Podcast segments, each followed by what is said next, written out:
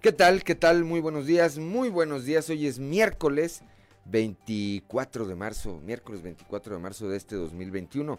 Yo soy Juan de León y esto es Fuerte y Claro, un espacio informativo de Grupo Región. Saludo esta mañana, como todas las mañanas, a quienes nos acompañan a través de las diferentes frecuencias en todo el territorio del estado. Aquí por eh, para el sureste de Coahuila, por el, la 91.3 de frecuencia modulada en Saltillo, Ramos Arizpe, Artea, General Cepeda y Parras de la Fuente, transmitiendo por supuesto aquí desde el corazón del centro histórico de eh, la capital, en el, eh, desde el sexto piso del edificio ubicado aquí en las calles de Allende, Allende y Ocampo. Muy buenos días a toda la región sureste. Saludos también a quienes nos acompañan en las regiones centro, centro desierto, eh, carbonífera y cinco manantiales a través de la 91.1 de FM, transmitiendo desde Monclova, desde la capital del acero. Buenos días también, le enviamos un saludo también a el norte del estado y al sur de Texas, en donde nos escuchan a través de la 97.9 de FM, transmitiendo desde Piedras Negras, la frontera, la frontera fuerte de México y por la 103.5 de FM para la región Laguna de Coahuila y de Durango, transmitiendo desde Torreón, desde la Perla de la Laguna. Un saludo, eh, por supuesto, a todos. Son las 6 de la mañana, 6 de la mañana con 4 minutos, 7 de la mañana con 4 minutos allá en el municipio de Piedras Negras. Un saludo también, por supuesto, a quienes nos acompañan a través de las diferentes plataformas de Facebook eh, de grupo de grupo eh, región. Gracias, gracias como eh, siempre por acompañarnos hoy. Hay mucha, hay mucha información y estos son los titulares de hoy. Fíjense los legisladores, los legisladores con los que cuenta Morena en el caso del Congreso del Estado. Ahí está Francisco Javier Cortés, este eh, diputado local que saltó a la fama después de haber sido evidenciado cuando sin tener derecho a ello pues había dejado de ser ya subdirector del ISTE en la clínica de Piedras Negras, bueno pues se formó en la fila para recibir la vacuna anticovid. Después de este tema eh, surgieron denuncias su contra por acoso laboral y sexual. Ayer, ayer nuestro compañero Raúl Rocha platicó con él acerca de estas eh, denuncias y dijo que sí, dijo sí, me acusaron eh, por estos eh, delitos. Dijo, pero no me lo pudieron comprobar. Por otra parte está la diputada federal, por Morena también, Melba Farías, esta mujer que solicitó licencia a su cargo para eh, poder primero eh, tratar de buscar la candidatura a la alcaldía de Monclova, de la capital del acero, y finalmente tomó la determinación de reelegirse. Sin embargo, durante el tiempo que estuvo de licencia, primero eh, argumentó o informó a la Cámara de Diputados que su suplente, Angélica Ledesma, había muerto. Pues con el ánimo de que no le mandaran a hablar. Solamente que cuando Ledesma se enteró, pues se presentó a la Cámara de Diputados y tras esto denuncia la que fuera eh, su suplente ahí en San Lázaro. Dijo que Melba le pidió el 50% de su sueldo a cambio de que estuviera supliéndola durante el tiempo en que ésta estuvo de licencia. En un momento más, por supuesto, le vamos a dar todos los detalles, todos los detalles de la información que tiene que ver con estos dos legisladores de Morena. Hasta 15 años de cárcel podrían alcanzar los responsables por el incendio forestal que aún sigue eh, en, el, eh, en la sierra de Arteaga, allá que inició en la Pinalosa, en este predio, y que pues eh, de, a consecuencia, a consecuencia de los vientos, pues ha sido complicado, complicado combatirlo. Esto lo dio a conocer el día de ayer allá en Torreón el fiscal general del estado, el doctor Gerardo Márquez Guevara, quien dice que la carpeta de investigación está prácticamente concluida.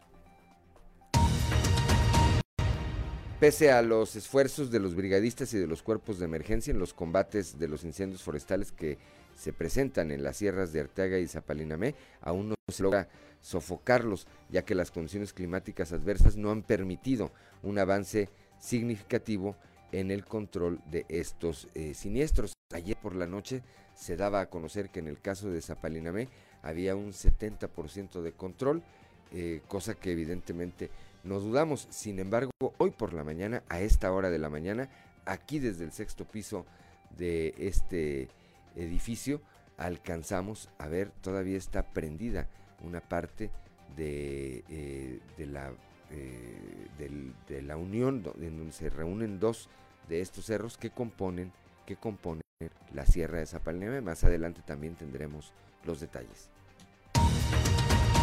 Allá en Arteaga, allá en Arteaga, específicamente en el ejido Los Lirios. Ayer estuvo el eh, obispo de Saltillo, Monseñor Hilario González García, pues hizo una eh, visita, estuvo con eh, pues, familias que han resultado afectadas con este incendio y desde ahí elevó sus oraciones porque pronto, porque pronto pueda ser extinguido este siniestro.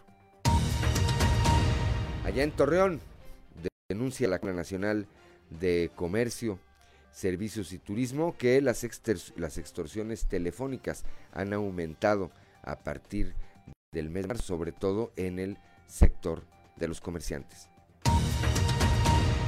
Los centros de justicia y empoderamiento para las mujeres en el Estado con personal especializado para atender la violencia, atender de la violencia de género eh, las 24 horas del día, los 365 días del año. Esto lo dijo ayer el gobernador del estado, Miguel Ángel Riquelme Solís. Aquí en la capital y en seguimiento al convenio que el gobierno municipal firmó con el clúster de energía de Coahuila en enero de 2020 y como parte de la agenda ambiental fue presentada la guía para el desarrollo de proyectos de energías renovables en Saltillo. Bueno, pues viene el presidente, ayer por la mañana lo confirmó en la rueda de prensa que todos los días encabeza, dijo, eh, confirmó que viene a Coahuila, pero anticipó, anticipó que no estará en los incendios forestales, que no visitará estas, eh, estos centros de mando desde donde se trabaja para extinguir el fuego que ha afectado ya miles de hectáreas de bosque. Dijo que ir al, lugar del incendio pues eran politiquerías, era propaganda, este, y que él prefería pues actuar de otra manera. Claro, seguramente le cayó la pedrada a su representante en Coahuila, a Reyes Flores Hurtado, quien efectivamente la semana pasada llegó hasta el sitio del siniestro a tomarse la fotografía. De esto le vamos a platicar también más adelante. Bueno, pues esta, esta y otra información hoy aquí en Fuerte y Claro. Yo soy Juan de León y comenzamos.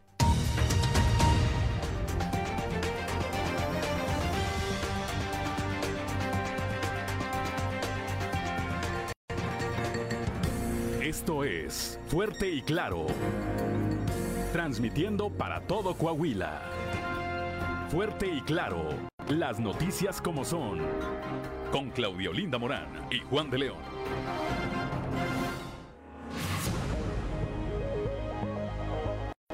Son las 6 de la mañana, 6 de la mañana con 11 minutos. 6 de la mañana con 11 minutos al tiempo que saludo a mi compañera Claudio Linda Morán no sé, eh, él, si podamos ver ya la toma. Todavía, si no, en un momentito vamos a ver esta toma de las que les hablaba. Un momento. Por lo pronto, saludo, como todos los días, a mi compañera Claudio Linda Morán. Muy, buenos días, Claudia. Muy buenos días, Juan. Muy buenos días a todo el auditorio. Eh, soy Claudio Linda Morán. Estamos en Fuerte y Claro las temperaturas eh, se sienten cálidas aquí en Saltillo porque realmente ya el fuego se puede ver desde cualquier parte de la ciudad prácticamente, que es algo de lo que les estaba hablando mi compañero Juan de León. Y bueno, en el resto del estado, Saltillo 16 grados, Monclova 16, Piedras Negras 18, Torrón 18, General Cepeda 16 grados, Arteaga 14, Musquis 13, San Juan de Sabinas 13 grados también, San Buenaventura 16, Cuatro Ciénegas 16, Pars de la Fuente 14 y Ramos Arispe 17 grados. Pero si usted quiere saber cómo va a estar el pronóstico del tiempo en todo el estado, le invito a que escuchemos a Angélica. El pronóstico del tiempo con Angélica Acosta.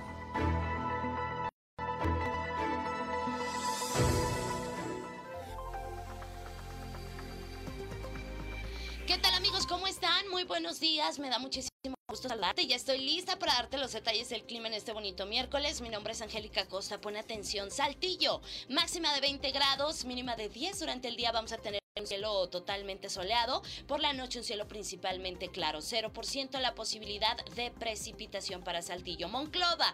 31 grados como máxima máxima mínima de 13, temperatura cálida durante el día, totalmente soleado nuestro cielo y por la noche un cielo principalmente claro, 5% la posibilidad de precipitación ahí para Monclova. Torreón, Coahuila también temperatura cálida, 30 grados, espera que marque el termómetro como máxima, mínima de 8 durante el día, parcialmente soleado. Por la noche vamos a tener un cielo principalmente claro y la probabilidad de chubasco o tormenta es nula. Ahí para Torreón, Coahuila. Piedras Negras también temperatura cálida, por esto como ya es costumbre, 30 grados como máxima marcando el termómetro, mínima de 13 durante el día, principalmente soleado, va a estar cálido y por la noche un cielo parcial. La posibilidad de precipitación se incrementa ahí para Piedras Negras, 55%. Ok, para toda nuestra gente bonita que se tiene que trasladar hacia la de Norte hacia la ciudad vecina de Monterrey. Te comento que allá en Monterrey el termómetro alcanzará una máxima de 31 grados, mínima de 19 durante el día. Vamos a tener un cielo totalmente soleado, va a estar cálido y por la noche un cielo principalmente claro. 25% la posibilidad de precipitación para este miércoles ahí en Monterrey. Amigos, listo, ahí están los detalles del clima. Cuídese mucho, siga muy bien informado y estos fueron los detalles del clima. El pronóstico del tiempo con Angélica Acosta. Ya son las 6 de la mañana, 6 de la mañana con 15 minutos, 7 de la mañana con 15 minutos allá en Piedras Negras, que no se le haga tarde. Ahora sí, vamos rápidamente a quienes nos acompañan a través de las redes sociales a apreciar esta toma de las que de la que le, de la que les hablaba hace un momento aquí desde el sexto piso del edificio que se ubica en eh, la calle de Allende y Ocampo aquí en el centro de la ciudad.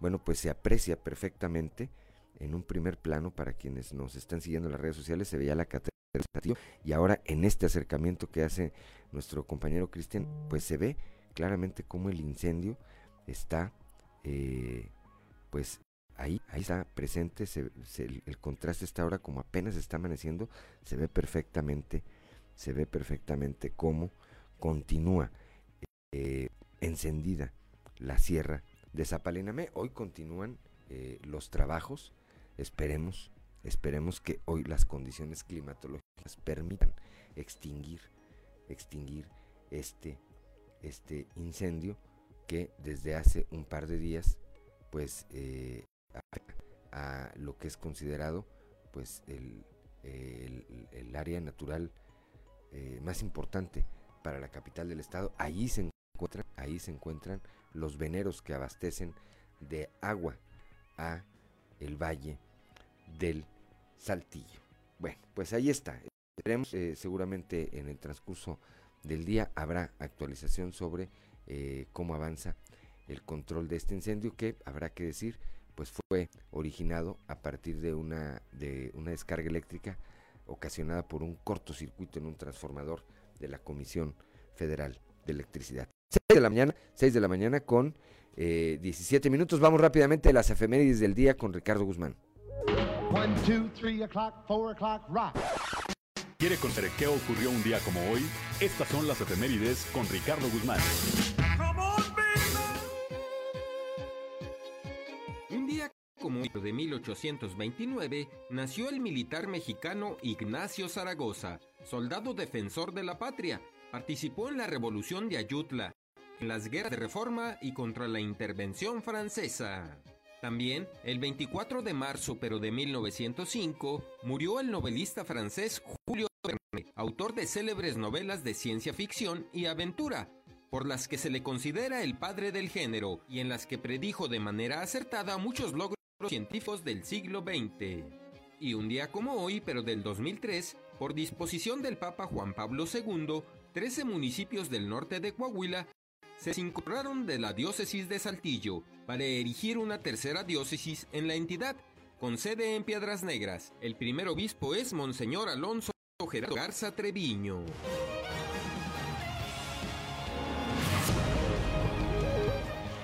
6 de la mañana con 18 minutos, 7 de la mañana con 18 minutos allá en Piedras Negras. Claudio Linda Morán, Santoral del día de hoy. Tenemos nada más dos, San Epigmenio y Santa Catalina. San Epigmenio Ibarra, ese al que le acaba de autorizar, eh, bueno, no le acaba de autorizar, hace unos eh, meses ya, en plena pandemia, el gobierno federal que encabeza Andrés Manuel López Obrador, pues le eh, tuvo a bien otorgarle un crédito por 150 millones de pesos para su productora. Lo cual, pues, evidentemente que está bien para el pigmenio, ¿verdad? Pero a los comerciantes, a los empresarios, el presidente les ofreció créditos de 25 mil pesos. 25 mil. Ahora sí que van a decir que qué tiene que ver una cosa con otra, pero me acordé. Bueno, San Epigmenio y quién más. Catalina. Catalina. Catalina La Bastida, este, acá funcionaria de la administración estatal. Catalina Krill van a decir allá adentro. Los regalos que nunca, nunca, nunca les falla, siempre este, hay una. ¿Quién más? Pues nada más. Nada más, no recuerdo más Catalinas o Epigmenios. Bueno, pues. eh, Pero San Epigmenio entonces resultó buen santo, ¿no? Bastante. Pero bastante, es, este, bastante es un tema del que eh, si tenemos oportunidad más adelante también estaremos eh, bordando, bordando un poco. Pues a todos los que tengan algo que celebrar, algo que festejar el día de hoy, háganlo, háganlo con las precauciones necesarias. Recuerden que el coronavirus, si bien ha bajado el número de contagios y el número de decesos, pues sí ahí, ahí está. Aquí en Saltillo todavía no empieza ni siquiera la vacunación contra eh, los eh, eh, contra el coronavirus en personas de 60 años en adelante. Ya se vacunó el personal médico este que está en la primera línea de combate, pero con los adultos mayores todavía no comenzamos y como él ni tenemos fecha de para cuándo. Son las 6 de la mañana, 6 de la mañana con 20 minutos, 7 de la mañana con 20 minutos allá en Piedras Negras. Somos Claudio Linda Morán y Juan de León. Estamos aquí en Fuerte y Claro.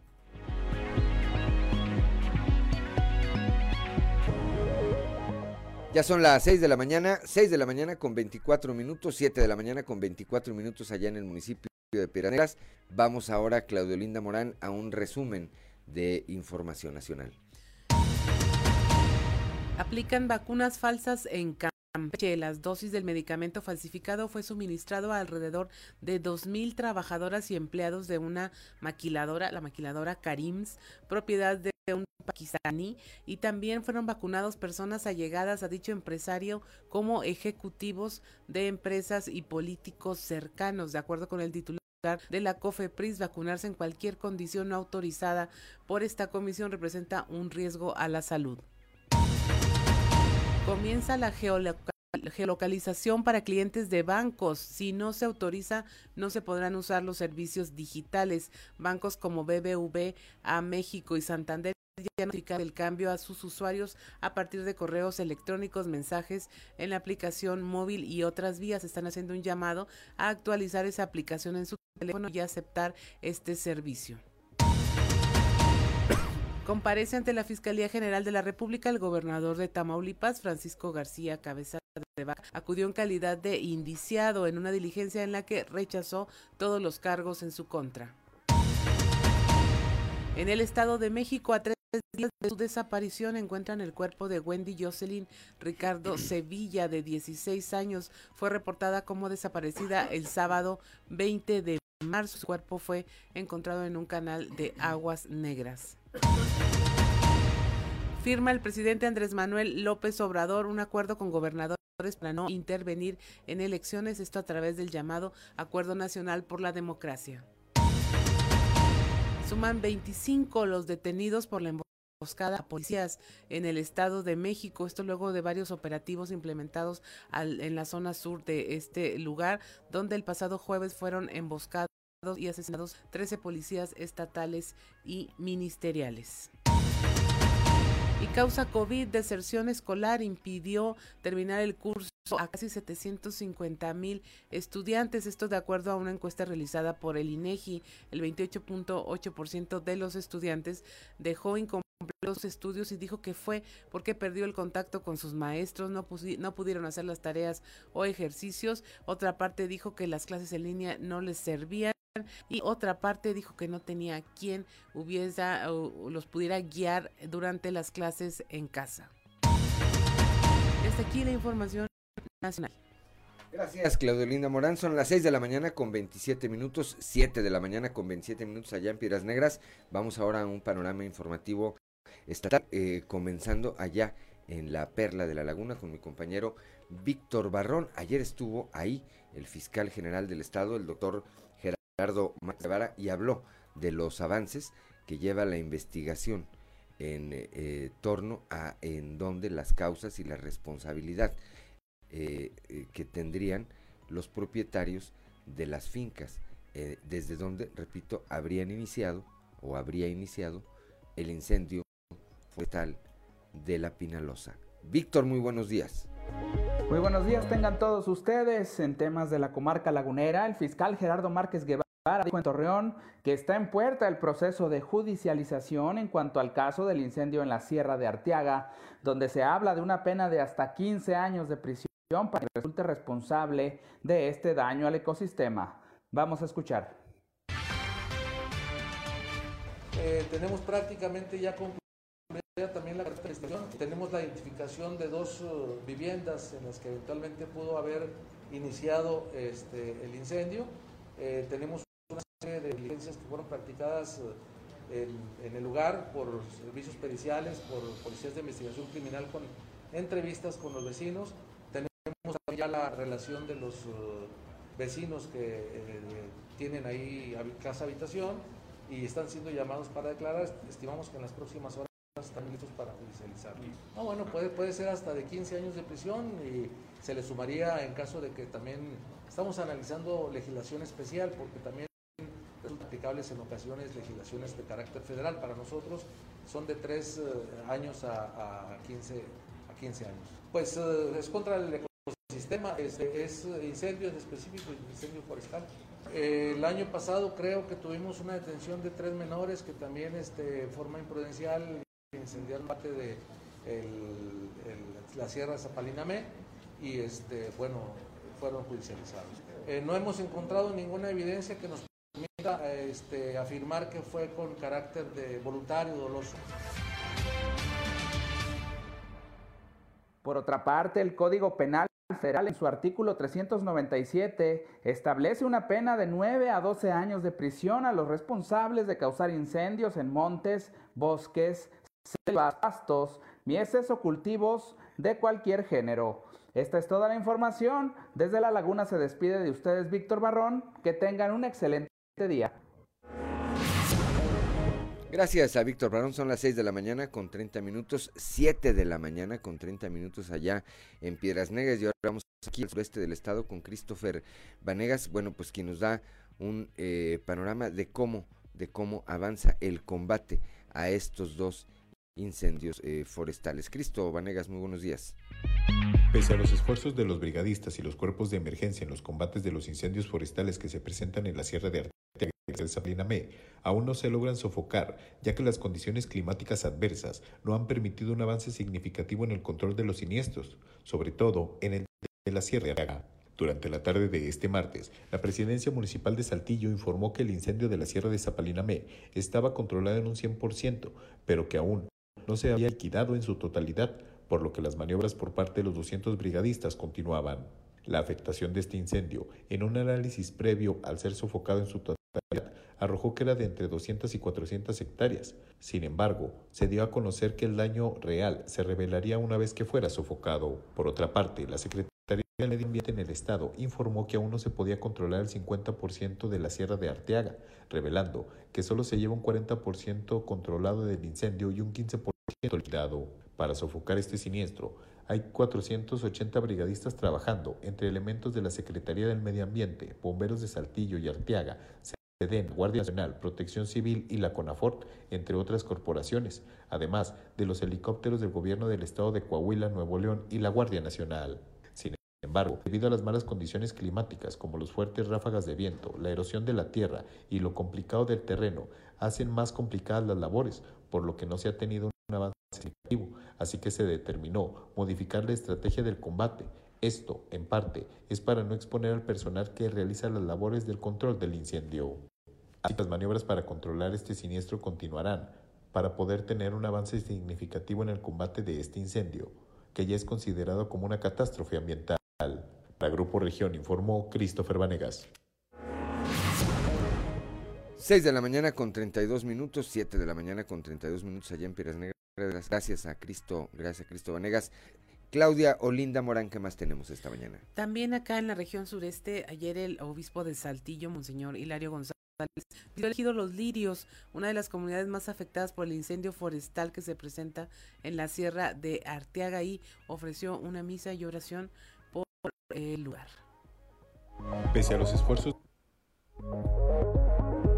Buen día, informando desde la ciudad de Saltillo, la tarde de ayer el obispo de Saltillo, Monseñor Hilario González, visitó el ejido de los Lirios donde ofició una misa para pedir el don de la lluvia con el propósito de mitigar el incendio forestal que se presentó desde hace una semana en la Sierra de Arteaga y que ha afectado a 20 comunidades aledañas.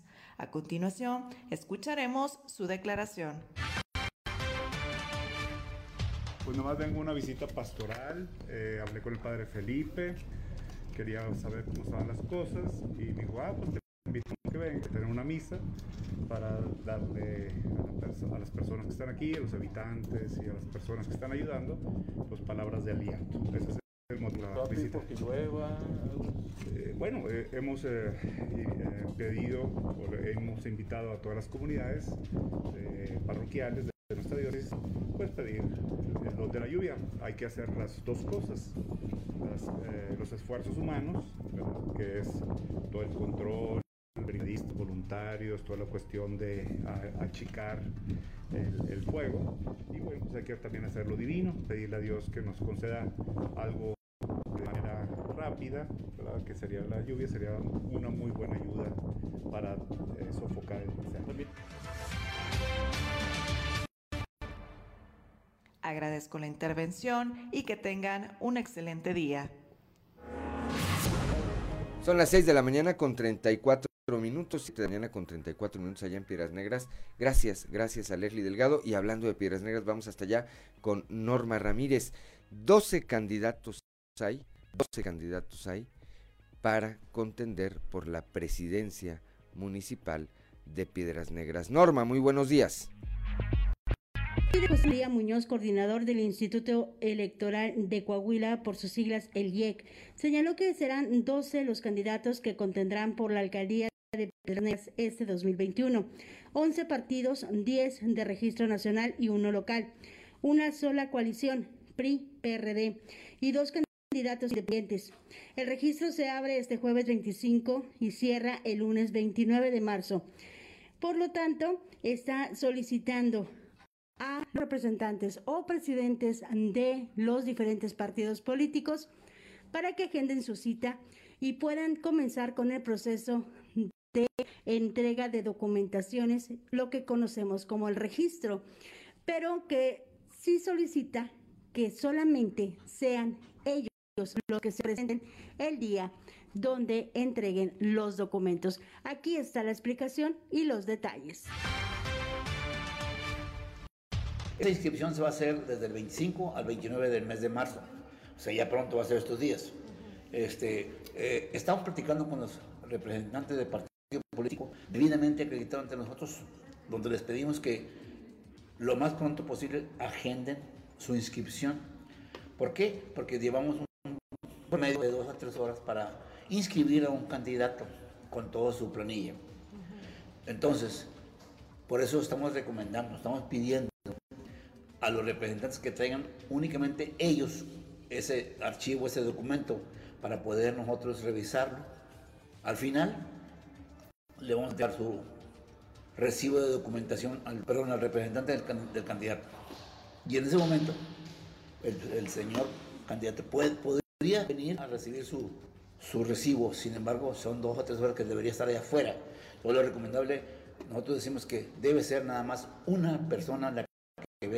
a registrar el Para Fuerte y Claro, informó Norma Ramírez.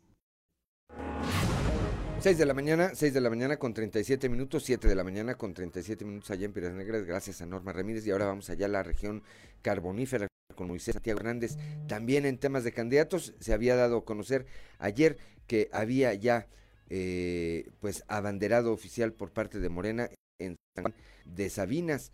Pues eh, finalmente esto se desmintió. Hasta el 24 de marzo estará el resultado de la encuesta. Moisés, muy buenos días. ¿Qué tal Juan? ¿Qué tal Claudia? Es un placer saludarles desde la región carbonífera.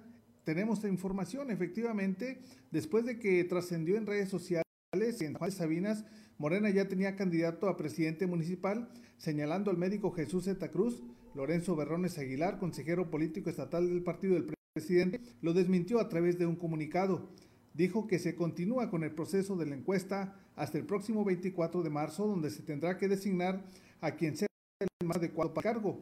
El funcionario señaló que dentro de la encuesta se tiene contemplado al menos a cuatro aspirantes y serán quienes finalmente deban aceptar al virtual ganador de la encuesta para formar una campaña de unidad.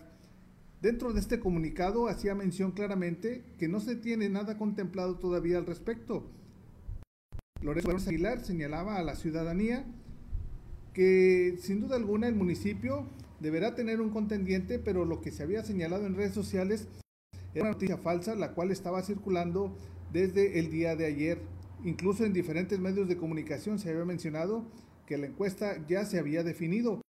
Hasta ese momento señala Berrones Aguilar que se está dentro de un acuerdo, puesto que la Comisión Nacional de Encuestas es quien está realizando este proceso próximamente se dará a conocer quiénes serán los contendientes en cada uno de los municipios. En San Juan de Sabinas se habla de Mario López y el ciudadano Jesús quien sin duda alguna ambos podrán posesionarse dentro de lo que será la candidatura para la presidencia municipal, pero será la Comisión Nacional de Encuestas la que finalmente determine quién abanderará a Morena. Esta es la información que tenemos para Fuerte y Claro desde la región carbonífera. Su amigo y servidor Moisés Santiago. Gracias, gracias a Moisés Santiago Hernández, allá desde la región carbonífera cuando son las 6 de la mañana con 39 minutos, 7 de la mañana con 39 minutos allá en el municipio de Piedras Negras. Pues sí, hasta el 24 de marzo estarán eh, los resultados y me parece que es lo mismo que está ocurriendo en el resto de los municipios del estado con estas encuestas. En el caso de Torreón no se ha dado a conocer de manera oficial, solamente hay que recordar registros de candidatos son del 25 al 29 de marzo, esto ante el Instituto Electoral de Coahuila, de tal manera que pues llegará con los tiempos muy, muy, muy cerrados. 6 de la mañana, 6 de la mañana con 40 minutos, 7 de la mañana con 40 minutos allá en Piedras Negras, somos Claudio Linda Morán y Juan de León, estamos aquí en Fuerte y Claro.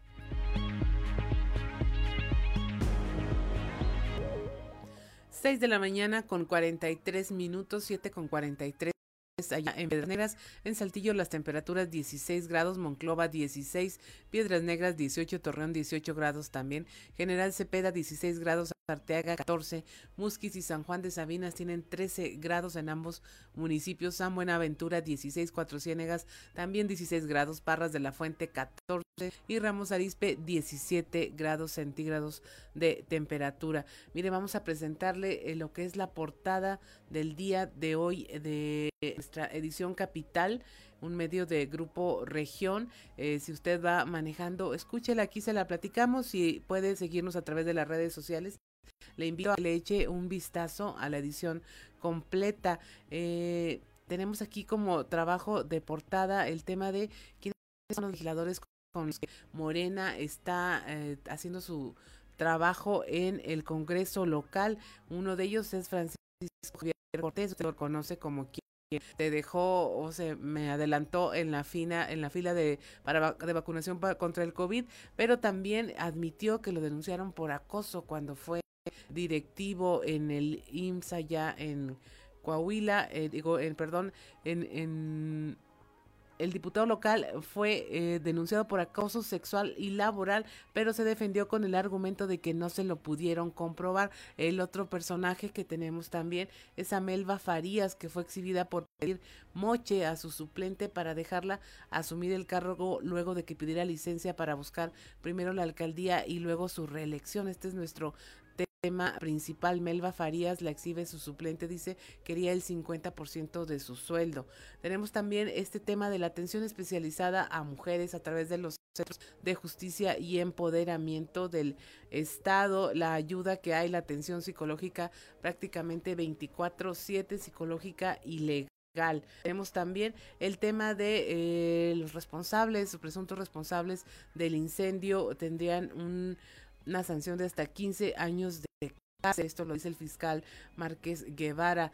También hablamos de las extorsiones eh, eh, telefónicas en Torreón. Están siendo denunciados por el presidente de la Canaco, Luis Cuerda, la visita del obispo de Saltillo a la zona siniestrada en Los Lirios, allá por el incendio forestal, el tema de cómo le apuesta Saltillo las energías verdes y también eh, una reunión que en la que Chema Fraustro destaca el acuerdo sobre movilidad para entender y trazar áreas de oportunidad en el tema de desarrollo urbano. Pero eh, también tenemos ahora, y usted guarde silencio, pegue oreja, vamos a escuchar qué se dice en los pasillos de la política.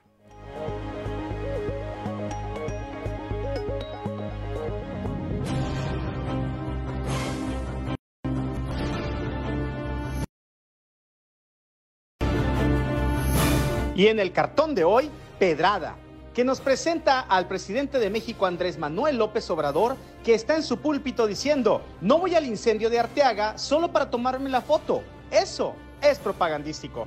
Y al fondo vemos a Reyes Flores Hurtado tomándose una selfie frente al cerro que está ardiendo, mientras dice, ¿qué pasó jefe? ¿Qué pasó? De veras, ¿qué pasó ahí? Aunque la agenda del presidente López Obrador del próximo fin de semana en Coahuila no ha sido dada a conocer a detalle, de tal forma que aún no se sabe a ciencia cierta a dónde va a ir. Lo que sí ya se sabe es a dónde no va a ir. Y será a Arteaga, en donde continúa el incendio forestal cuyos daños superan ya las 2.000 hectáreas del lado de Coahuila. La noticia dada a conocer ayer en plena mañanera, no causó sorpresa mayor, aunque sí en cambio el desliz que cometió AMLO al citar una fecha equivocada del inicio del siniestro, por lo que tuvo que ser corregido por la reportera que le hizo la pregunta.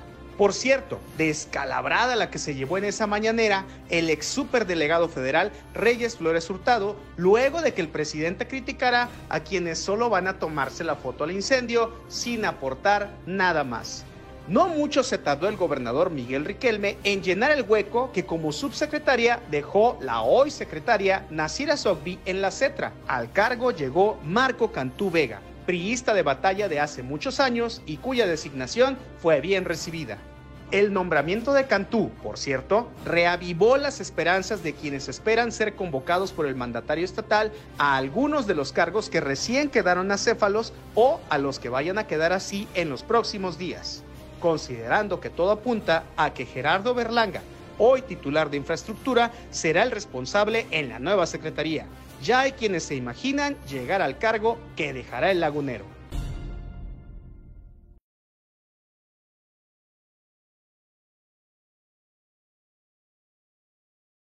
Pues vamos, eh, hablando de Piedras Negras, vamos con Raúl Rocha, nuestro compañero, que ayer, eh, bueno, pues con el diputado local por Morena, Francisco Javier Cortés. Este, repetimos, que saltó a la fama después de que se le sorprendió, se le evidenció cuando tuvo acceso a la vacuna anticovid sin tener derecho a ello. Pero hablaron, además de esto, además de esto, de las denuncias por acoso laboral y sexual interpuestos en su contra. Raúl, muy buenos días.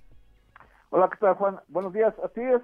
Ayer platicamos con el diputado de Morena, eh, Francisco Javier Cortés, en ese sentido, de estas denuncias de acoso laboral y acoso sexual que tuvo durante su periodo como directivo eh, en el ISTE de Tierras Negras. Escuchemos lo que dijo el actual diputado local. ¿Qué me puede decir de las cuestiones de contra usted de acoso sexual laboral cuando estaba en el ISTE?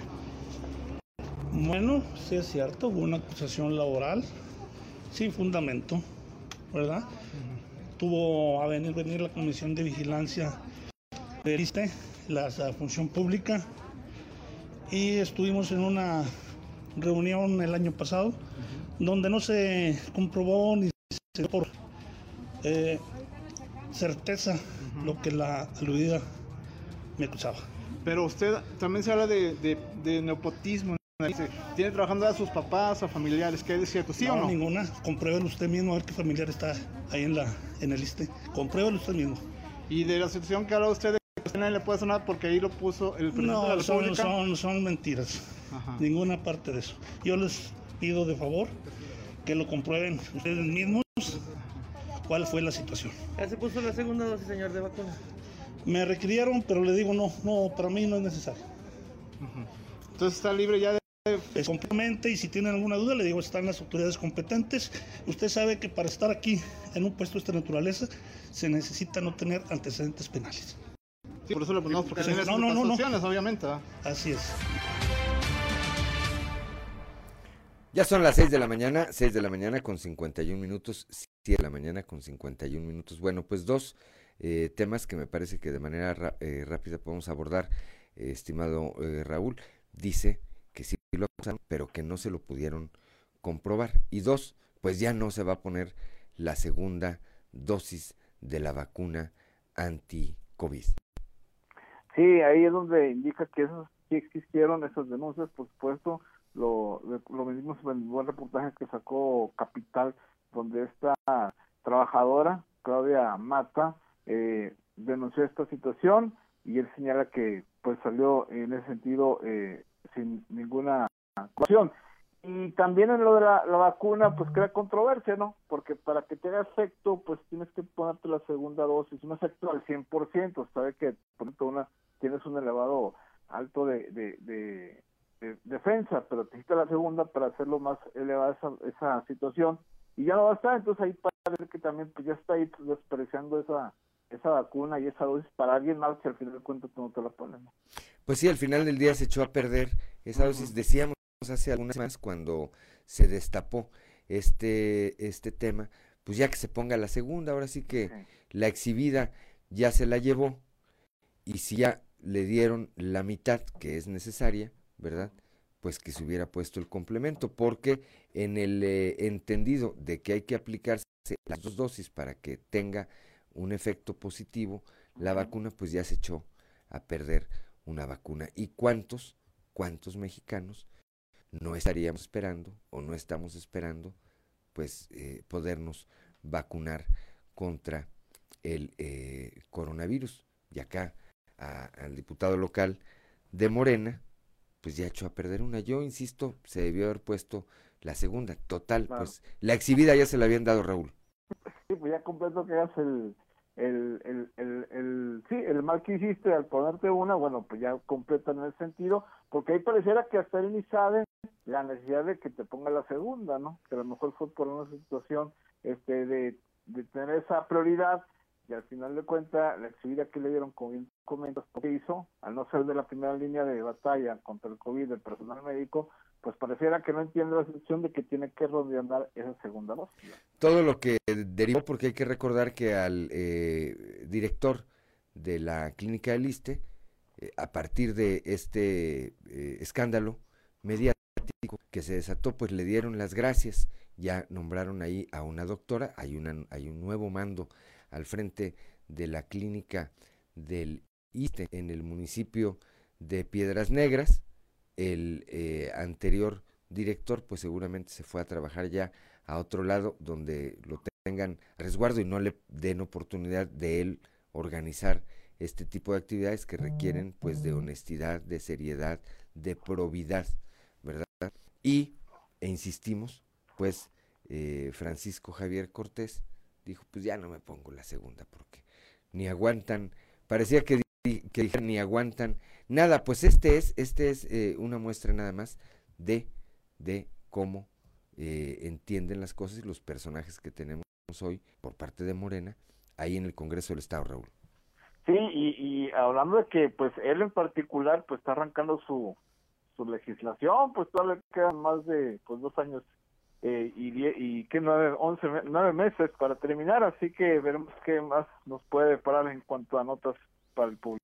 Así es, gracias Raúl, como siempre, eh, te deseo que tengas un excelente día, muy buenos días. Buenos días, Juan.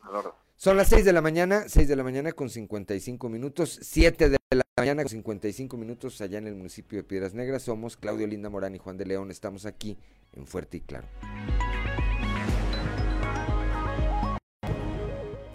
Ya son las 6 de la mañana, 6 de la mañana con 59 minutos, 7 de la mañana con 59 minutos allá en el municipio de Piedras Negras. Saludo rápidamente, rápidamente a todas las regiones donde nos escuchan a través de las diferentes frecuencias de Grupo Región en todo el territorio de Coahuila, aquí para el sureste por la 91.3 de FM, para las regiones centro, centro desierto, carbonífera y cinco manantiales por la 91.1 de FM, para la región Laguna de Coahuila y de Durango por la 103.5 de frecuencia y el norte de Coahuila y el sur de Texas por la 97.9 de FM. Voy ahora eh, rápidamente a la región centro de nuestro estado allá en Monclova, en la capital del acero, con mi compañera Guadalupe Pérez, que ayer pues platicó con eh, Angélica Ledesma, esta mujer que eh, pues es la suplente de la diputada federal por Morena, Melba Farías, y pues quien nos comenta de la serie de irregularidades que ocurrieron cuando ella llega a suplir a Melba Farías. Primero la declararon muerta, para que no la localizaran y después la diputada eh, titular, Melba Farías, le pidió, a cambio de que se quedara de suplente, el 50% de los ingresos que genera el sueldo ahí en la Cámara de Diputados. Guadalupe Pérez, muy buenos días. Muy buenos días, excelente día a todos, a los escuchos y bueno, efectivamente nos hizo eh, nos regaló un momento de su tiempo, habló de esta situación, de su postura y que bueno, pues ella no se prestó a se califica como corrupción. Esta señora primero dice que estoy muerta, tratando de quitarle que yo tome protesta. Luego yo me presento, eh, voy y, y, hago valer mi derecho de tomar de protesta, llego por mis medios y todo y me dicen el día 12 que la protesta es el día 13. Pues fue una locura esa semana porque la señora se dedicó a amenazarme, a sentenciarme, porque me exigía el 50% de la dieta y 130 mil pesos de las prerrogativas legislativas. Entonces, fue increíble todo lo que sucedió. Yo lo único que estoy diciendo es, ese dinero ni es de ella ni es mío, ese dinero es de la gente. Entonces, no se vale, hombre, Chihuahua. Ya, ya se me hace mucho estar repitiendo esto, pero pues tú comprenderás, finalmente la gente tiene la elección de, de, de, votar y de cambiar de decisión y regresarse al partido y volverse a ir, ¿no? Mira, el juego de la política, quien anda en medio sabe a lo que se atiene, o los chapulines de mi parte odiados, porque lo mío es trabajar. Sondeas por ahí con gente que ahorita está muy encumbrada, lo mío es trabajar. Yo nunca fui militante del PRI, tampoco soy militante de Morena, ni siquiera nos yo lo que Morena nos la dio el PT. Y no hay ni siquiera lealtad a la persona que te lo dio, bueno, o al partido que te lo dio. En fin, lo que tú dijiste, que se sepa la verdad. Ahora, aquí la única victimaria, corrupta, y te lo digo, ratera, es Melba. Son las 7 de la mañana, 7 de la mañana con 3 minutos, pues me parece que los términos en que Angélica Ledesma se refiere a Melba Farías, pues son bastante claros y bastante contundentes. Y es que eso de que digan que ya te moriste, pues como que sí calienta Guadalupe. Así es, y preocupa, ¿no? Por el hecho de cómo se maneja esta situación allá en las curules y que, bueno, pues una situación en la que estaremos dándoles a conocer más detalles de esta declaración que nos dio personalmente es algo creo yo muy a, a su modo personal de cómo pasó la situación y de, de cómo está enfrentando esta situación dicen ¿no? sus antecedentes de trabajo, su atención a- al sector social eh, es lo que la define y que bueno pues ella no se prestó a esta y que pues que tuvo que dejar las curules o la obligaron a dejar las curules porque no se prestó a este tipo de situación irregular. No, bueno, pues es que, que te pongan a trabajar y te pidan el 50% de tu sueldo, pues creo que también, creo que también calienta, ¿verdad? Pero pues es que es una parte de los cargos eh, públicos. Eh, rápidamente, antes de despedirnos, Guadalupe, decían, en alguna ocasión le preguntaban al exgobernador Enrique Martínez y Martínez que si, pues, que si él estaba preparado para dejar el cargo cuando dejara de ser gobernador. Se lo preguntaron cuando era gobernador.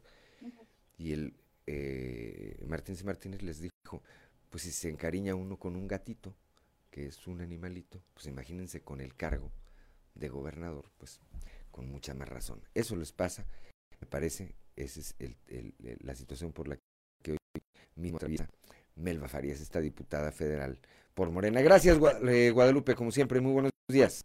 Gracias, excelente día.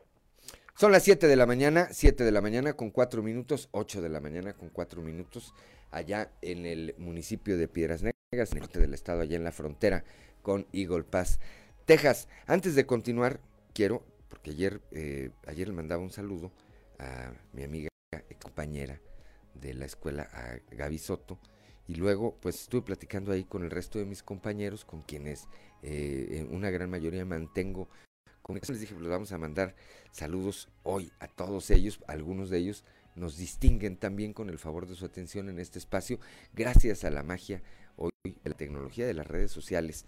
Eh, a José Leonardo Daniel García, el Sugar, le decíamos, a Lino Juncal, a Gaby Soto, a Lea eh, a eh, Rosa Isela Esperilla, que la vi muy temprano ahí conectada, a eh, Víctor Ugalde, a Regino Santana, a Graciela Arce, a César Rodríguez, a Rafael Hernández, a Alejandra Herrera, eh, a Lupita Aguilar, a Carmen Arámbula, Margarita Coronilla, que tuve oportunidad de hablar hace no mucho tiempo con ella, a Susi Hernández eh, Rodríguez, a María Eugenia Castañeda, a Lolita de Castro, a Ascensión Zúñiga Pérez Chón, le decíamos Chón, eh, a Lorena Monroy, a Miguel Jandete, a Jorge Sánchez, a Malena Rivera, a Alex Carrillo y a José Luis López Estrada, entre otros, entre otros. Dicen que el que cita, el que, el que numera, omite y el que omite ofende. Espero que no se me haya escapado. Ernesto Ramos también luego anda por ahí. Espero que se, seguramente se me están yendo algunos.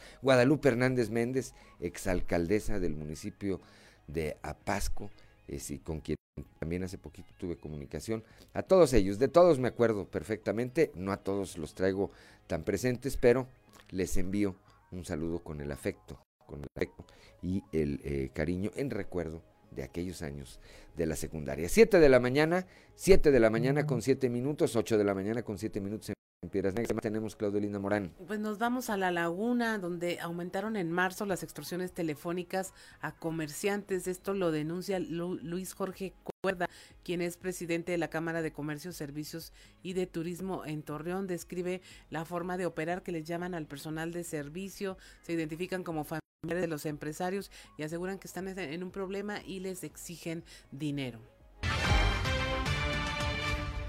Hoy estamos ocupándonos en, en establecer una estrategia para la cuestión de extorsiones, que es lo que ahorita empieza a, a ver, empieza a cundir mucho, en avisar a nuestros agremiados, en avisar a la ciudadanía en general, que tengamos mucho cuidado en este sentido. ¿no? Sí, ha habido casos con números locales en los cuales este, lo que siempre pasa, ¿no? Que es, la, es una persona, un familiar que le pide a, la gente de servicio que les ayude a sacar un dinero, el del sobre amarillo, entre otras cosas, ¿no? Pero estar muy al pendiente. Hoy que viene precisamente la, la Semana Santa se incrementa eh, el número de billetes falsos también en comercios. Entonces, este estar mucho, mucho, muy al pendiente, comunicación con la familia, comunicación con los seres queridos para evitar este tipo de cosas, ¿no? Mira, a partir de, de- digo, el tema de los billetes, a partir de esta fecha donde empiezan a venir los conacionales, empiezan los dólares falsos y a partir de las vacaciones es donde más empieza el circulante a tener más este, eficacia. Las extorsiones están ahorita precisamente en el mes de marzo empezamos a detectar este tema y estamos trabajando con la autoridad para poder hacerlo. 7 de la mañana, 7 de la mañana con 8 minutos, 8 de la mañana con 8 minutos allá en Piedras. Ven, dicen que el que, el que numera eh, omite y el que omite ofende. No es mi intención ofender a nadie. Se me había escapado Gaby León, Gabriela León Oviedo, compañera mía también, pero además paisana, somos originarios del lugar más bonito y maravilloso del mundo que se llama Atotonilco de Tula Hidalgo. Un saludo, Gaby, León. Claudio Linda Morán, ¿qué más tenemos? Continuamos con la información. Aquí en la región sureste piden diputados del PRI recursos a Hacienda para combatir los incendios. El diputado Álvaro Moreira presentó un punto de acuerdo para exhortar a la Secretaría de Hacienda que a que movilice de forma urgente e inmediata recursos adicionales para el combate a, a los incendios forestales. así como la labor que realizan el Ejército Mexicano, la Guardia Nacional y los brigadistas, quienes hoy arriesgan sus vidas para proteger a las familias coahuilenses, a sus hogares y a nuestros bosques. Sin embargo, es indispensable reasignar un presupuesto concordante con las necesidades del sector forestal que contribuya a financiar las múltiples actividades de manejo sostenible que realizan las comunidades rurales en sus territorios, pero también para que podamos hacer frente a los inminentes incendios que potencialmente tendrán grandes implicaciones para nuestro país. Por lo anteriormente expuesto y fundado, se presenta ante este honorable Pleno del Congreso solicitando sea tramitado como urgente y de obvia resolución el siguiente punto de acuerdo. Único, se exhorta respetuosamente a la Secretaría de Hacienda y Crédito Público para que movilice de forma urgente e inmediata los recursos adicionales requieren para atender la temporada de incendios forestales, fortaleciendo los recursos presupuestales y operativos de la Comisión Nacional Forestal para que pueda estar en condiciones de cumplir con los objetivos, actividades y metas en materia de prevención y combate a incendios forestales.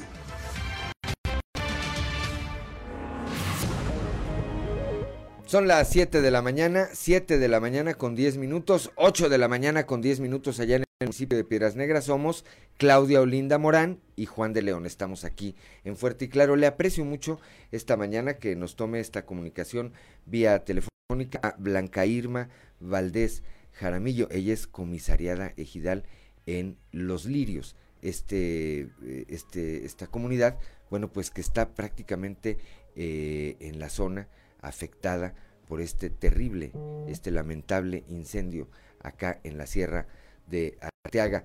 Blanca Irma, eh, muy buenos días, le saluda Juan de León. Platíquenos cuál es la circunstancia en este momento ahí en los alrededores de esta zona que sigue resultando afectada por este incendio forestal. ¿Cómo está? Muy buenos días, a sus órdenes. Sí, mire, eh, desgraciadamente sí ahorita traemos eh, esa afectación de del fuego. Eh, ahorita se nos está pasando acá para, ya está controlado, ¿verdad? Acá para los lirios, por lo que es puer- eh, Rancho Nuevo y todo eso, el puerto. Así es. Desgra- desgraciadamente los aires ahorita, pues es nuestro peor enemigo, ¿verdad? Porque es lo que nos está provocando que vuelva a encender, apagan el fuego y vuelve a encenderse nuevamente, ¿verdad? Eh, ahorita, gracias a Dios, ya está controlado lo que fue acá de este lado, por el lado del puerto.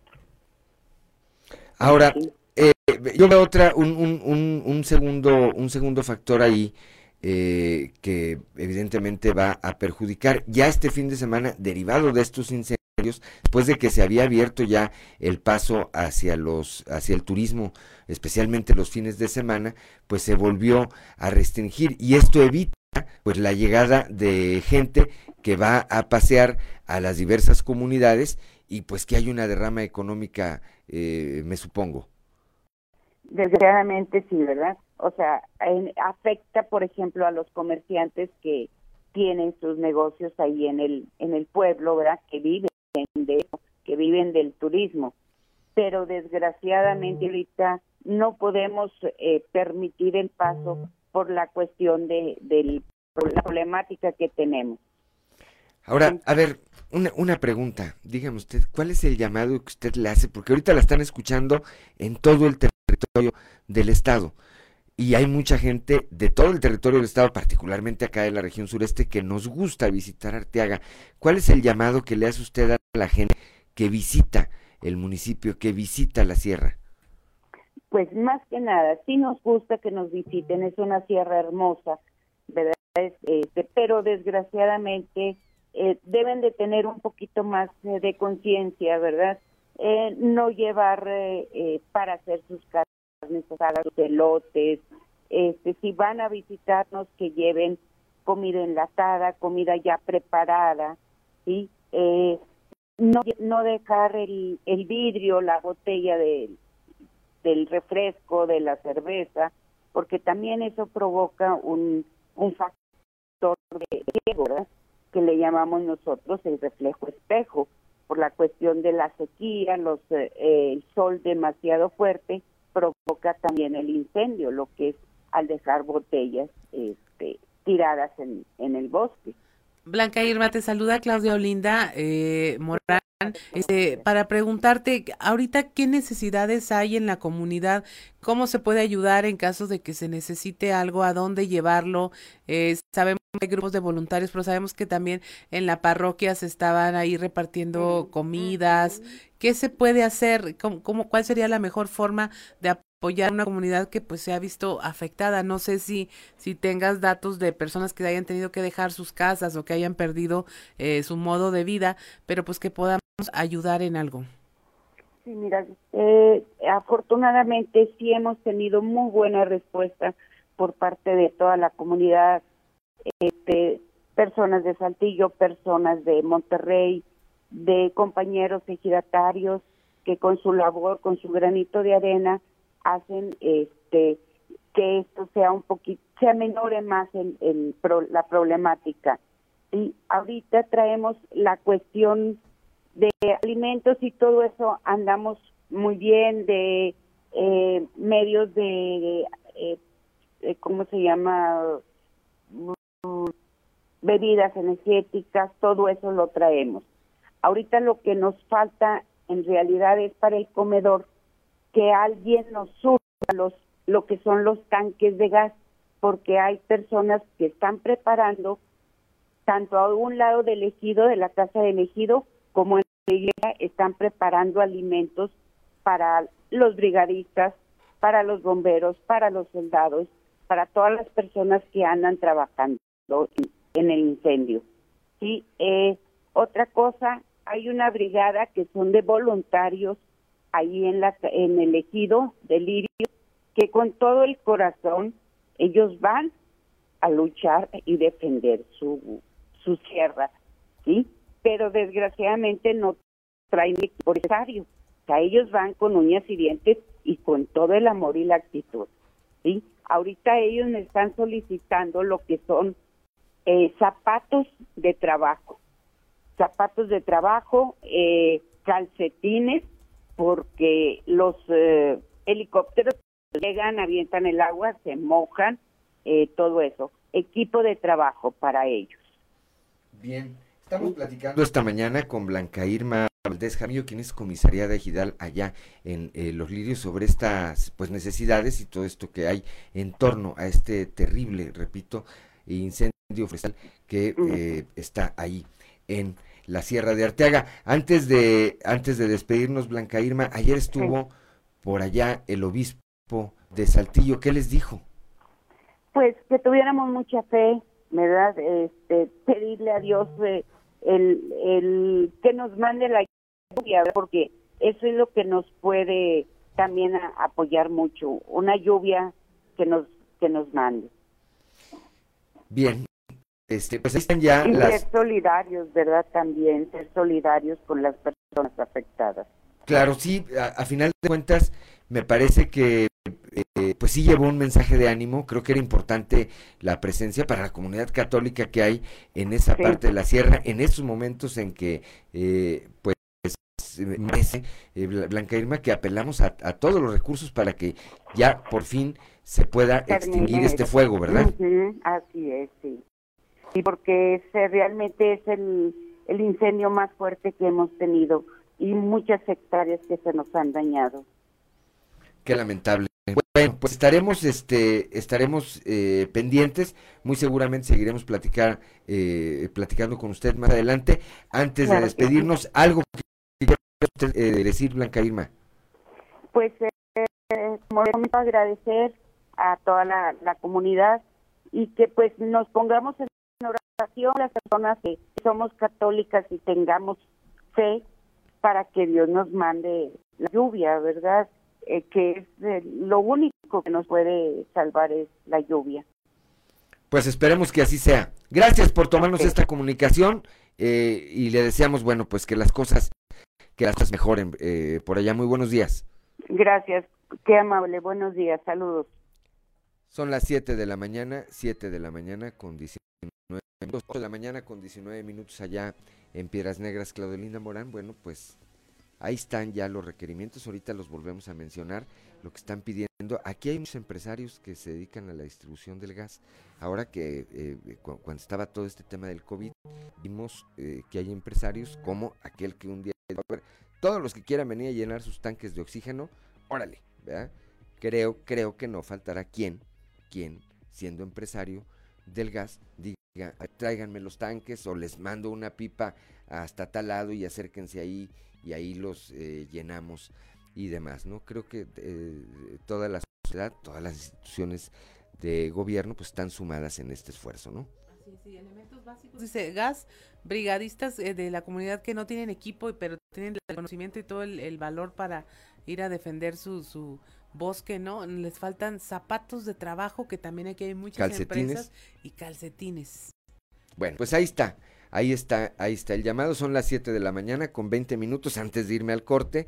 Un saludo también a Margarita Contreras, a Maggie Contreras, otra de mis excompañeras, y que nos acompaña esta mañana también a través de las redes sociales. Todo mi afecto, repito, y todo mi cariño para toda esa generación que estuvimos allá en el Colegio Guadalupe Victoria.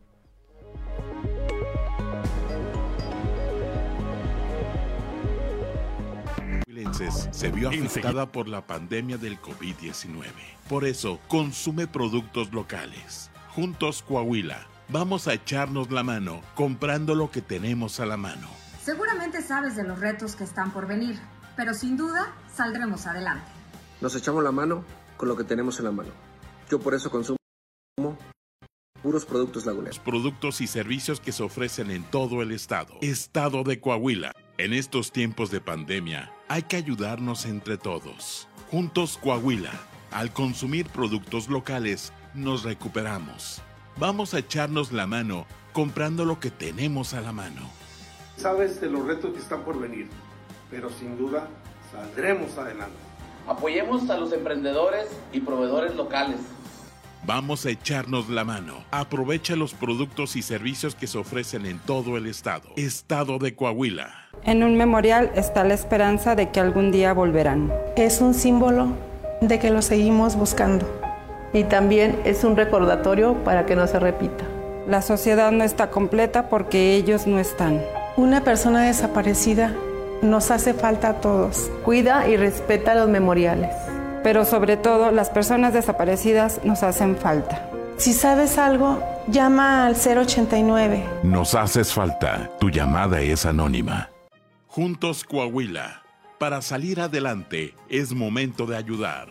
En Coahuila somos entrones. Por eso nos apoyamos todos. Sabremos salir de esta pandemia ayudándonos entre nosotros, comprando local y lo hecho en Coahuila.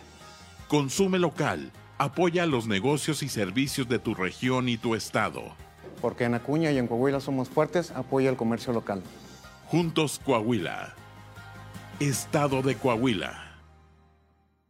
Para que en los restaurantes evites contagiarte de COVID, sepárate. Un restaurante seguro es el que además de limitar el cupo de personas, también separa a la gente en las mesas.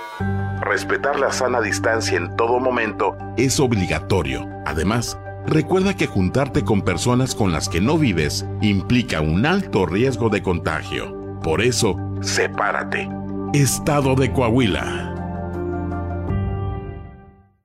Ante la pandemia del COVID-19, compra productos locales. Vamos a echarnos la mano comprando lo que tenemos a la mano. Juntos Coahuila.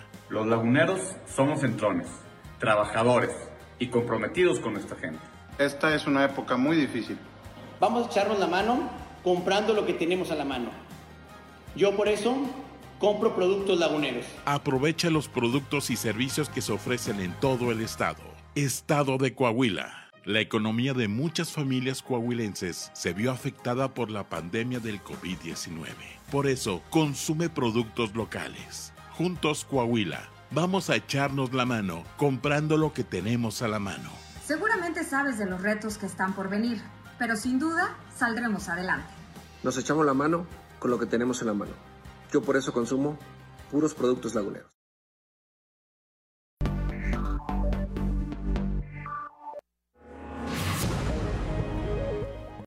Son las 7 de la mañana, 7 de la mañana con 24 minutos, 8 de la mañana con 24 minutos allá en el municipio de Piedras Negras, que no se le haga eh, tarde. Continuamos eh, aquí Claudio Linda Morán y Juan de León, estamos aquí en Fuerte y Claro. Saludo de nueva cuenta quienes nos acompañan a través de las diferentes frecuencias de Grupo Región en todo el territorio del estado, allá para el norte de Coahuila y el sur de Texas por la 97.9 de FM transmitiendo desde Piedras Negras, para la región Laguna de Coahuila y de Durango por la 103.5 de FM transmitiendo desde Torreón, la perla de la laguna, para las regiones centro, centro desierto, carbonífera y cinco manantiales por la 91.1 de FM transmitiendo desde Monclova, la capital del acero, y acá para el sureste del estado por la 91.3 de FM transmitiendo desde aquí, desde el corazón del centro histórico de, de Saltillo, aquí en el, sexto piso del edificio que se ubica en las calles de Allende y Ocampo por la 91.3 de FM. ¿Qué más tenemos esta mañana, Claudio Morán? En Piedras Negras están por iniciar las brigadas móviles de vacunación. Estas atenderán alrededor de 150 adultos mayores de 60 años que se encuentran en cama. Los van a ir a, a visitar a sus casas. Esto de acuerdo con un un registro tiene ya la jurisdicción sanitaria. Iván Alejandro Moscoso, jefe de esta jurisdicción, dice que hasta el momento se han vacunado a poco más de 11 mil adultos mayores de un padrón de 15 mil. Que esto, bueno, van a ir directamente hacia quienes hagan falta, aunque hay algunas personas que no han, no han querido aplicarse la vacuna y otras que no pueden por problemas de salud. Tenemos alrededor de 11.000, 11.200 dosis aplicadas el día de ayer, sin contar cómo, cómo, cómo cerramos los números este, hoy y también considerando que, faltan algunas eh, dosis que se deben de aplicar a domicilio para estas personas que tienen alguna imposibilidad eh, física para acudir a los puestos. Entonces, yo espero ya que, esta semana, eh, por ahí del, del miércoles, estemos terminando ya la, la, la, brigada para adultos mayores. Eh, tenemos que acordarnos que, que muchas eh, personas no deciden no, no, no, aplicarse la vacuna de, de, los adultos mayores que no quieran y que realmente eh, haya todavía un porcentaje que no pueda ir a estos puntos que es lo que tenemos que o lo que queremos alcanzar ahora con, con las brigadas móviles. Son las 7 de la mañana, 7 de la mañana con 27 minutos, 8 de la mañana con 27 minutos allá en Piedras Negras, en rueda de prensa. Esto allá en la región lagunera, los integrantes de la mesa de salud de la laguna hicieron un llamado enérgico a la sociedad para que no se relajen las medidas de prevención eh, sanitaria, toda vez que el bajo número de contagios y hospitalizaciones representa un escenario engañoso, dicen, y existe preocupación ante la posibilidad de una nueva oleada del virus del eh, COVID-19 después de Semana Santa. Escuchemos al médico Alberto Salas Cepeda. Les quiero comentar que el escenario que estamos pasando en este momento es difícil. ¿eh? Les quiero comentar porque la gente está confiada, la incidencia es baja. Hay un poco de vacunación que la gente eh, tiende a hacerlo mayor, pero no es un escenario sencillo, ¿verdad? Es un escenario engañoso, yo pienso, que si nosotros creemos y vamos eh, irresponsablemente en ese escenario, el asunto, no me cabe la menor duda, como han dicho mis compañeros, se va a complicar por todas las variantes que ya dijimos. Falta de vacunación, eh, cepas mutantes, eh, falta de protocolo, todo eso no me cabe la menor duda. Ya lo vimos en otros países, adelantémonos, ¿verdad? No podemos ir a ese escenario. Y desde luego es un llamado enérgico, porque de no hacerlo nos va a poner un escenario sumamente complicado. Yo creo que yo me di cuenta que la gente aprendió, entendieron en el momento que empezaron a ver que cerca de ellos empezaron a fallecer personas. Creo que ese escenario lo veo que está pasando un poco y ya se relajaron. Sería un grave error relajarnos y desde luego llamar a las autoridades lo suyo, porque pero es responsabilidad de todos. Son las 7 de la mañana, 7 de la mañana con 28 minutos. Doy lectura, como lo hago de manera continua, a esta, este tracking que todos los días eh, me hace el favor de enviarme Roy Campos, nuestro amigo Roy Campos de Consulta Mitowski sobre la aprobación presidencial. El día de hoy, el eh, presidente López Obrador, hoy miércoles 24 de marzo, amanece con un 57.8% de aprobación. Y aquí en la explicación que nos da Roy Campos dice, dentro de un ambiente dominado por la llegada, la autorización, la distribución y el avance de las vacunas, el presidente se aleja de temas complicados y logra su mejor registro en lo que va de marzo, preparando su, su noveno informe ciudadano que coincidirá con los últimos días en los que puede difundir logros previo esto al inicio de las campañas electorales. 7 de la gracias a Roy Campos como siempre y a, a Mitowski, 7 de la mañana con 29 minutos, 8 de la mañana con 29 minutos en Piedras Negras, Claudio Linda Morán, ¿qué más tenemos? Los centros de justicia y empoderamiento para las mujeres del Estado cuentan ya con personal especializado para atender la violencia de género contra las mujeres 24 días, los 365 días del año. Esto lo destacó el gobernador Miguel Riquelme. Indicó que mediante los cinco centros que existen se proporcionan servicios con enfoque de género en donde se atiende ya un total de 44 mil mujeres, 156 mil servicios en atenciones psicológicas, de trabajo social, asesoría jurídica, atención médica y medidas de protección.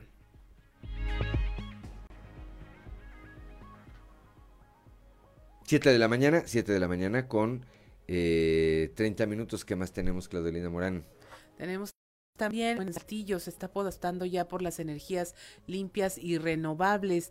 Esto en seguimiento a un convenio que el gobierno municipal firmó con el clúster de energía de Coahuila en enero del 2020 como parte de la agenda ambiental. Fue presentada esta guía para el desarrollo de proyectos de energías renovables. El evento de Manolo Jiménez recibió esta guía de manos del doctor Rogelio Montemayor, presidente del clúster de energía Coahuila. Es el segundo año en que el gobierno municipal de Saltillo y el clúster de Coahuila trabajan en equipo para encontrar mejores soluciones en materia de sustentabilidad. A nivel federal hay un retroceso en materia de políticas energéticas, pero en Saltillo se apuesta al futuro y a favor de las energías limpias para que contribuyan a la conservación del medio ambiente. Esto lo reiteró el alcalde Manolo Jiménez. Así es, 7 de la mañana con 31 minutos. Eh, 8 de la mañana con 31 minutos allá en el municipio de Piedras Negras, dice el eh, ingeniero Jaime Guerra Pérez, que además es secretario de Economía en el Estado, que hay 60%, hay 60 proyectos de inversión para este año en Coahuila. Señor, y los proyectos de inversión, ya bien rápido, eh, los que tienen pendientes, cómo vamos, cuántos muy bien, hay. Muy bien, nos atraemos 60 proyectos, 3 mil millones de dólares, 30 mil empleos este, y vamos a ir cerrando. Esos, estos deben de ir cerrándose en el, los siguientes 3 a 6 meses y en ese sentido vamos a, se van sumando también nuevos proyectos. El tema de proyectos energéticos que bueno, ya con los amparos y con la eliminación definitivo de, de, esta reforma, pues creemos que, que va, van a seguir adelante. Ningún proyecto se ha cansado, nadie nos ha dicho que se retira, pero bueno, vamos a esperar qué reacciones tenemos de la federación. 60 empleos, eh, 3 mil, un poco más de 3 mil millones de dólares y eh, 30 mil empleos. 7 de la mañana, 7 de la mañana con 32 minutos. Tenemos tecnología. Como todos los miércoles, vamos a nuestra sección de tecnología con Luis G.I.G. Tecnología con Luis G.I.G. Hola, hola, ¿qué tal? ¿Cómo están? Hoy arranco con una pregunta. ¿Tú en este momento comprarías un teléfono Nokia? Lo digo porque la semana pasada eh, la gente de esta compañía presentó el equipo Nokia 5.4. Se trata de un teléfono con pantalla HD Plus de 6.4 pulgadas. Tiene un procesador Snapdragon 662 con inteligencia artificial. Viene con 4 GB de memoria RAM y 128 GB de almacenamiento. La verdad es que no se ve nada, mal. Y bueno, en cuanto a las cámaras tampoco. La principal cuádruple de hasta 48 megapíxeles, graba video en modo cine, es decir, a 24 cuadros por segundo. Un formato de pantalla 21.9, estabilización de imagen, un sistema de audio espacial, reducción de ruido y bueno, la verdad es que se ve, se ve muy muy bien. HMD también promete que este Nokia resiste el peso de un niño de hasta 10 años. Habrá que ver también cuánto pesa ese, ese infante y su precio promedio es de 6 mil pesos. La verdad, si lo vemos a simple vista, no se ve nada mal. De hecho, de no ser por el procesador, estas características podrían parecerse a las de un equipo de gama media o incluso gama alta. El punto con todo esto es, ¿en serio volverías a comprar un equipo Nokia? Si esto te lo hubiera preguntado en 2004, seguramente tu respuesta sería un rotundo sí, pero bueno, a partir de abril del 2010, el interés del público fue disminuyendo de manera exponencial y realmente fueron bajas muy considerables, perdiendo y sobre todo pasando la estafeta a otras compañías, como cuáles, bueno, como Apple, como Huawei, como Samsung, etcétera, etcétera, etcétera. Estas firmas han dominado la gama media y la gama alta. Pero bueno, si solo importara la marca, ¿comprarías un teléfono Nokia? Indudablemente la marca Nokia es muy importante y su nivel de recordación es impresionante. Sin embargo,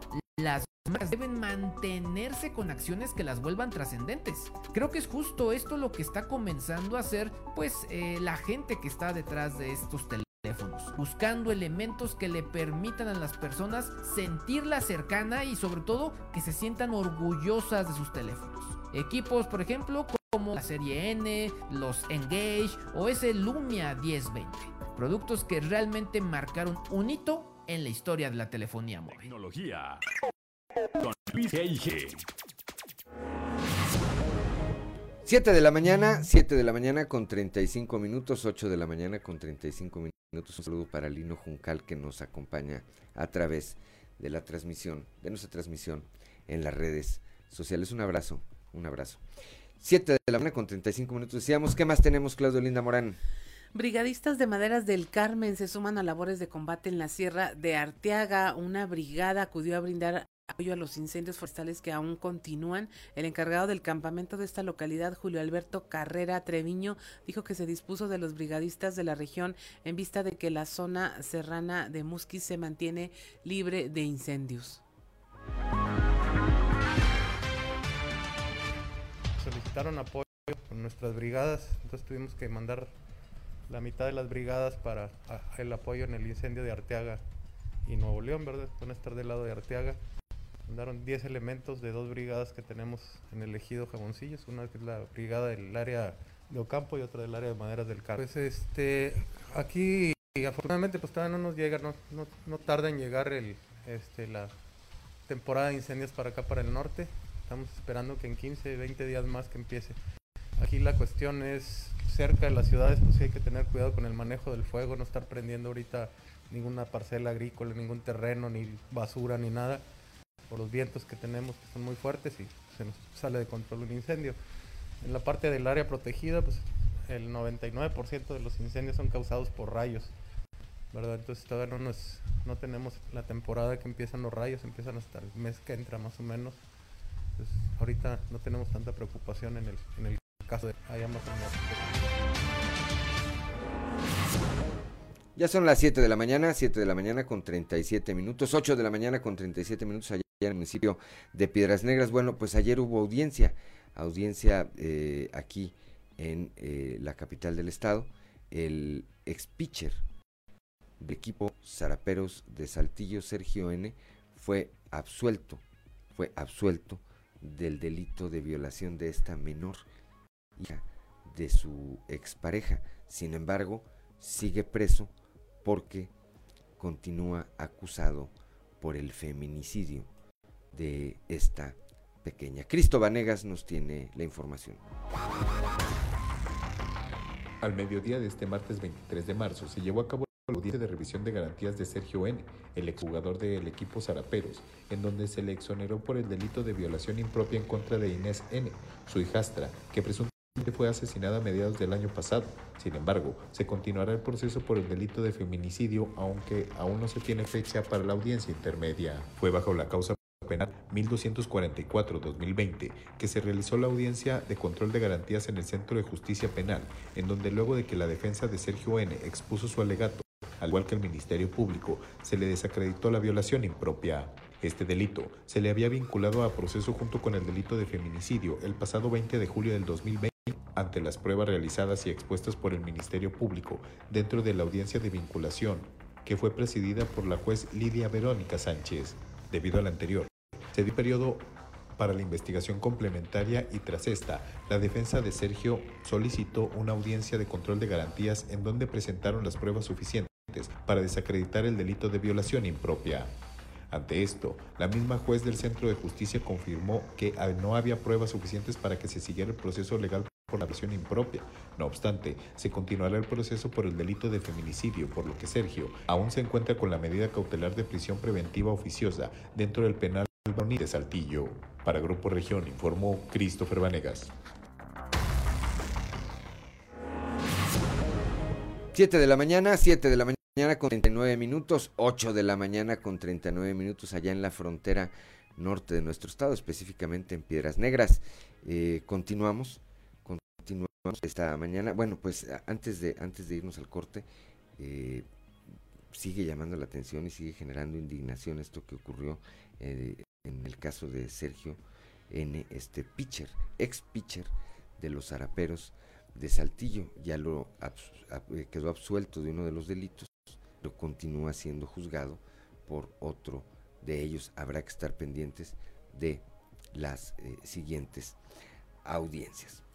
Ya son las 7 de la mañana, 7 de la mañana con 40 minutos, 8 de la mañana con 40 minutos allá en Piedras Negras. Saludo también esta mañana a mi amigo Miguel Ángel Jandete, que también nos acompaña a través de las redes sociales. Un amigo, un, saludo, perdón, un saludo, amigo Miguel Jandete. Continuamos aquí en eh, este espacio informativo. Somos Claudio Linda Morán y Juan de León. 7 de la mañana con 46 minutos, 8 con 46 allá en Piedras Negras. Continuamos con la información y esta que en lo particular yo disfruto mucho, espero que usted también, las voces de hoy en Fuerte y Claro con Ricardo Guzmán. Lo dijeron fuerte y claro en región sureste. Francisco Javier Cortés, diputado local de Morena, aceptó que fue denunciado por acoso laboral y sexual durante durante su administración en el ISTE de Piedras Negras el año pasado. De acuso sexual laboral cuando estaba en el ISTE. Bueno, sí es cierto, hubo una acusación laboral. Región Laguna. Gerardo Márquez Guevara, fiscal general del Estado, hasta 15 años de cárcel para responsables de incendio en Arteaga. Resultan aplicables en ocasiones legislaciones de carácter federal. Para nosotros son de 3 eh, años a, a, 15, a 15 años. Región Centro. Angélica Ledesma, diputada suplente del PT, exhibe tranzas de la diputada Melba Farías. Aquí la única victimaria, corrupta, y te lo digo, ratera, es Melba. Región Carbonífera. Juan Alberto Carrera Riño, encargado del campamento de bomberos, brigadistas de Maderas del Carmen se suman a labores de combate del incendio en la Sierra de Arteaga. Tuvimos que mandar la mitad las brigadas para el apoyo en el incendio de Arteaga. Región Norte. José María Muñoz, coordinador del IEC en Piedras Negras. Contenderán 12 candidatos por la alcaldía de Piedras Negras y solo una persona podrá acudir a realizar el registro. Debe ser nada más una persona que venga a registrar esa, a cualquier candidato de partido político. Las voces de hoy en fuerte y claro.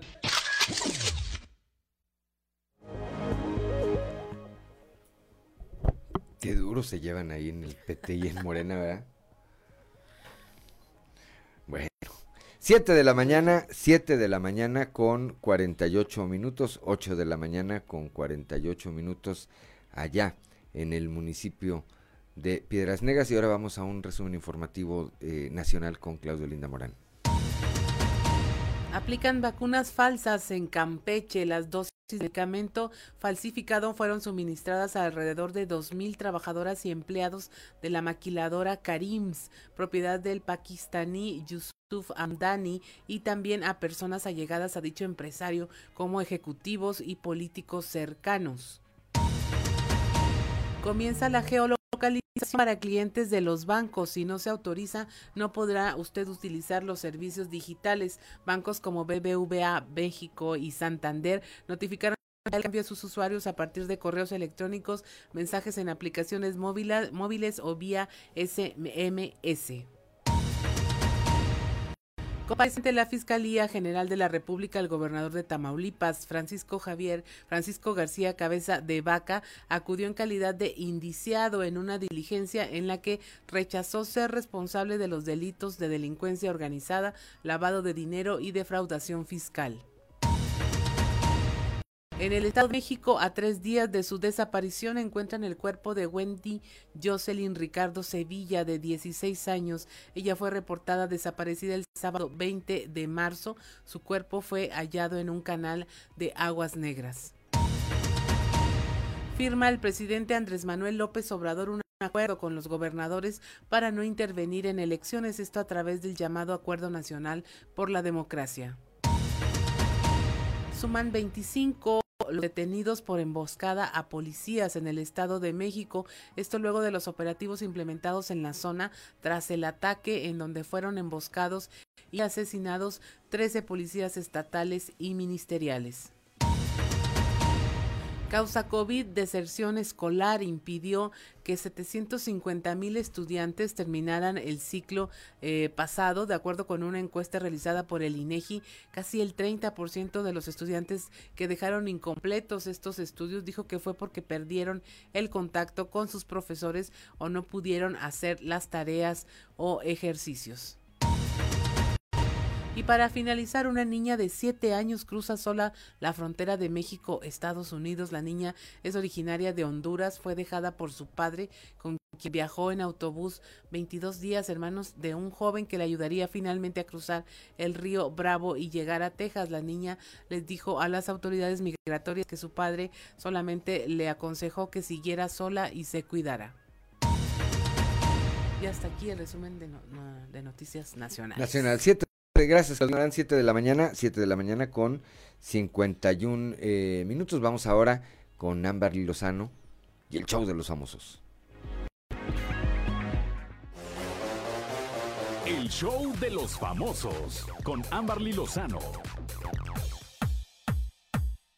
Yadira Carrillo no se enfrasca en rumores absurdos de Leticia Calderón. Yadira Carrillo dice no enfrascarse en rumores absurdos y no responde a lo dicho por Leticia Calderón, quien aseguró que su ex Juan Collado sobornó a la prensa cuando se separó de ella.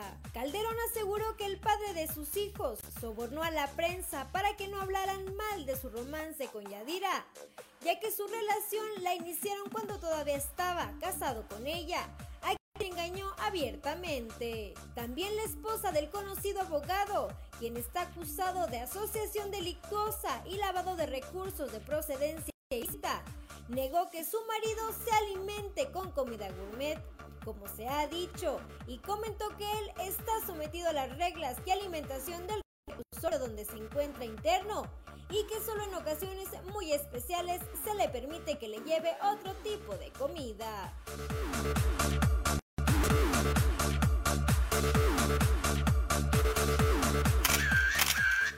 César Chávez reacciona a la supuesta recaída de Rafaela Maya. Julio César Chávez habló sobre la polémica que envuelve a Rafaela Maya, luego de que el actor fuera captado con supuestos delirios de persecución en las calles de Tijuana y que algunos medios señalaron que ese comportamiento se debió a una recaída con las drogas. El exboxeador defendió su centro de rehabilitación en donde estuvo internado hace unos meses y declaró que las personas que desean dejar las adicciones deben hacer un trabajo constante, pues tu clínica no hace milagros.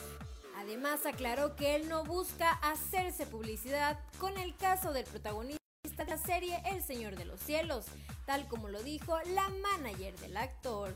Además, Julio César Chávez defendió su clínica de rehabilitación y expresó que aunque a él no le consta que Rafael Amaya haya recaído en las drogas, aclaró que de ser cierto no sería su culpa.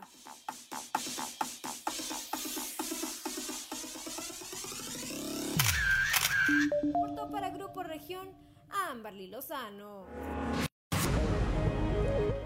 Ya son las 7 de la mañana, 7 de la mañana con 54 minutos, 8 de la mañana con 54 minutos allá en Piedras Negras. Antes de despedirnos, en el programa Tragaluz, este espacio que tiene eh, Fernando del Collado en Latinos, el militante morenista Antonio Atolini, que eh, aquí en Coahuila particularmente lo tenemos muy presente, ahora es candidato a diputado federal por Morena, estuvo el, el lunes estuvo el lunes ahí en este programa y, yo ahora sí que digo tal cual viene esta información, juzgue usted si está de acuerdo, si no está de acuerdo, aquí ahora sí que nosotros nada más informamos. Bueno, en esa entrevista que le hizo Fernando del Collado, dijo eh, a Tolini ser orgullosísimo militante de Morena, defensor de la cuarta transformación, y comparó al presidente Andrés Manuel López Obrador con Mahatma Gandhi,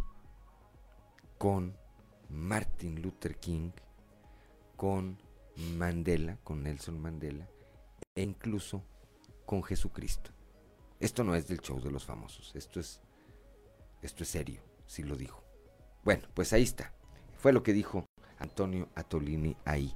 En este programa son las 7 de la mañana con 55 minutos, 8 de la mañana con 55 minutos allá en el, municipio de Pérez ya gracias por acompañarnos. Gracias a Ricardo Guzmán, como todas las mañanas, en la producción de este espacio informativo. A Ricardo López en los controles, a Cristian y a Ociel, que siempre están pues, pendientes de que esta, este espacio se difunda también a través de las redes sociales. A ti, Claudia Olinda Morán, como siempre, por tu acompañamiento eh, y por tu punto de vista siempre necesario, siempre necesario, indispensable el punto de vista de la mujer, pero sobre todo gracias a usted que nos distingue con el favor de su atención. Esperamos el día de mañana a partir de las 6 y hasta las 8 de la mañana aquí en Fuerte y Claro que, como lo hemos eh, señalado, es un espacio informativo de Grupo Región, la dirección general de David Aguillón Rosales. Yo soy Juan de León y le deseo que tenga usted el mejor de los días.